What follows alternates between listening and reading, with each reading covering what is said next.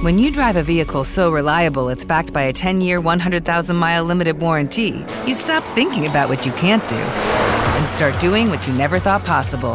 Visit your local Kia dealer today to see what you're capable of in a vehicle that inspires confidence around every corner.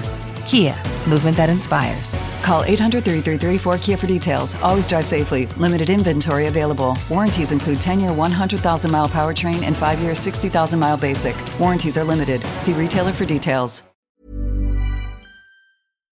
Que dois-je faire Alors comment ce texte est-il appliqué dans les entreprises et quels sont vos droits C'est légal, c'est irréprochablement légal.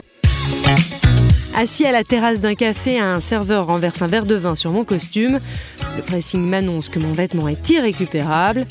Le serveur est-il dans l'obligation de me le rembourser?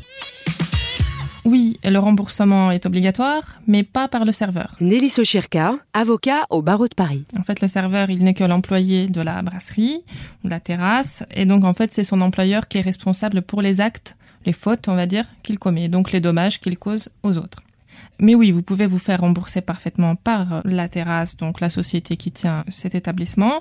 Il s'agit ce qu'on appelle en droit de manière un petit peu euh, qui fait peur, mais c'est le terme, responsabilité civile délictuelle. Ça veut dire que si moi, je cause un dommage à quelqu'un, ben, je dois réparer ce dommage. Donc c'est très simple, il suffit juste de prouver qu'il y a dommage et la preuve vous l'avez puisque vous avez euh, l'attestation du pressing qui indique que le costume est irrécupérable. Donc le dommage est là, le costume est cassé, la faute elle est là, le serveur a renversé un verre de vin sur vous. Quand on dit faute, c'est pas forcément quelque chose de méchant, c'est juste un fait qui vous a embêté. Donc c'est juridiquement une faute. Voilà, donc oui, vous avez les deux éléments, on va dire, euh, pour dire qu'il vous doit remboursement, mais c'est pas au serveur que vous le demanderez, c'est à la terrasse, donc à la société qui la tient.